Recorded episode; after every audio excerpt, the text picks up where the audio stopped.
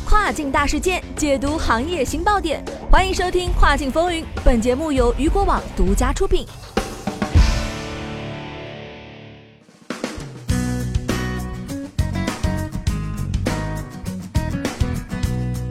Hello，大家好，欢迎大家收听这个时段的《跨境风云》，我是大熊。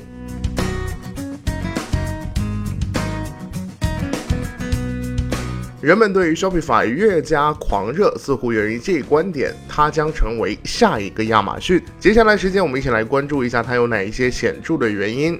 Shopify 为独立商户和公司提供了一池计算的解决方案，帮助他们搭建自己的电商网站。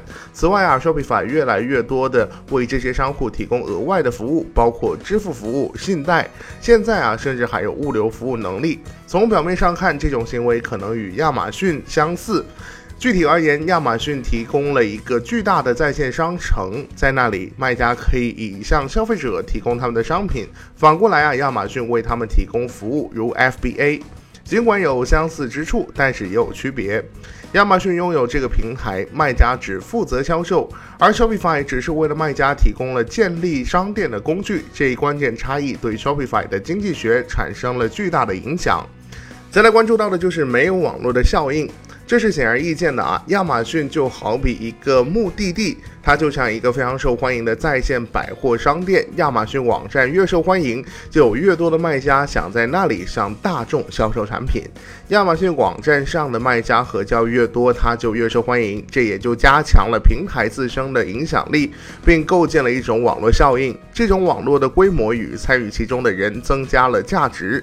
和高流量的实体店一样，这种现象意味着亚马逊可以设定繁多的交易条款，规范卖家的销售行为。亚马逊是一家在线的零售商，它对于每一件商品收取佣金，通常为百分之八到百分之十五，再加上其他费用。总的来说啊，Shopify 不会，它只是对卖家收取一小笔的费用。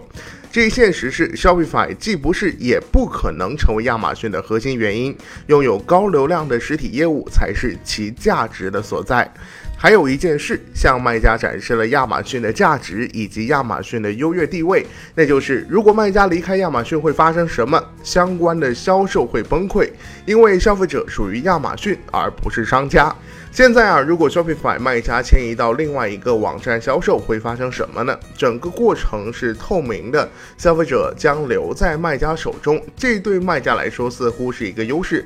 但对 Shopify 本身来说，这是一个巨大的劣势。尽管市场认为 Shopify 将成为下一个亚马逊，但是它显然不是。Shopify 并没有为卖家带来大量的消费者，这是为卖家增加价值的关键部分。亚马逊从相同的 GMV 中收取佣金是 Shopify 的十倍，即使 Shopify 的商户加起来的 GMV 与亚马逊的第三方的市场相同，但是 Shopify 的业务价值仍远远低于亚马逊的第三方市场。